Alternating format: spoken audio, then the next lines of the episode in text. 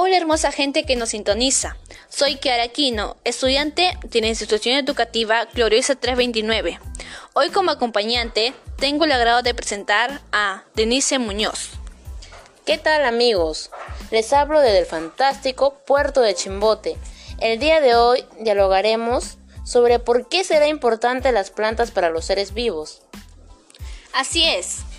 Este tema no es solo importante para nosotros, los humanos, sino también para los animales, porque aporta oxígeno y alimento hasta refugio y medicinas para nosotros.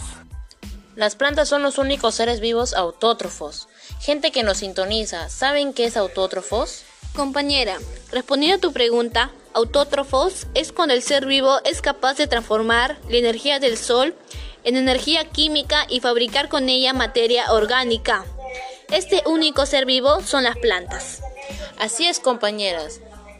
Por este motivo, las plantas son las responsables de buena parte de la biomasa.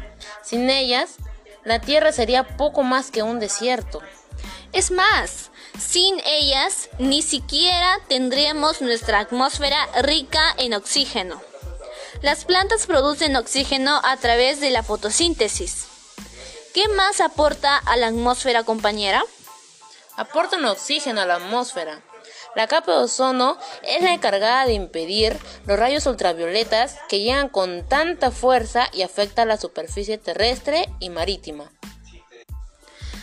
Así es, nos impide enfermedades como cáncer a la piel. Pues, ¿en qué más nos beneficia las plantas al ser humano?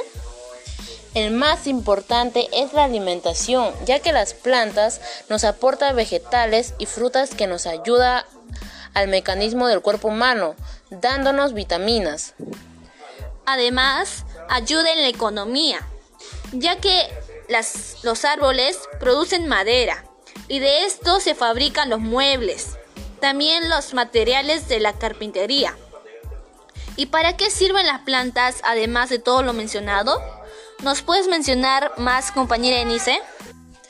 Claro, aunque parezca mentira, todavía no hemos mencionado una de sus importantes aplicaciones, la medicina. Las plantas tienen gran cantidad de sustancias y compuestos que, usados adecuadamente, pueden tratar todo tipo de infecciones o reforzar nuestro organismo de distintas formas para prepararnos ante ataques de patógenos o ante la degeneración acelerada de las células. Así es, por ejemplo, el eucalipto nos ayuda para las enfermedades respiratorias. Hoy nos hemos informado sobre la importancia de nuestra biomasa, nuestra diversidad de la flora. Es abundante y vital para nosotros, los seres vivos. Tomemos conciencia sobre lo que está pasando.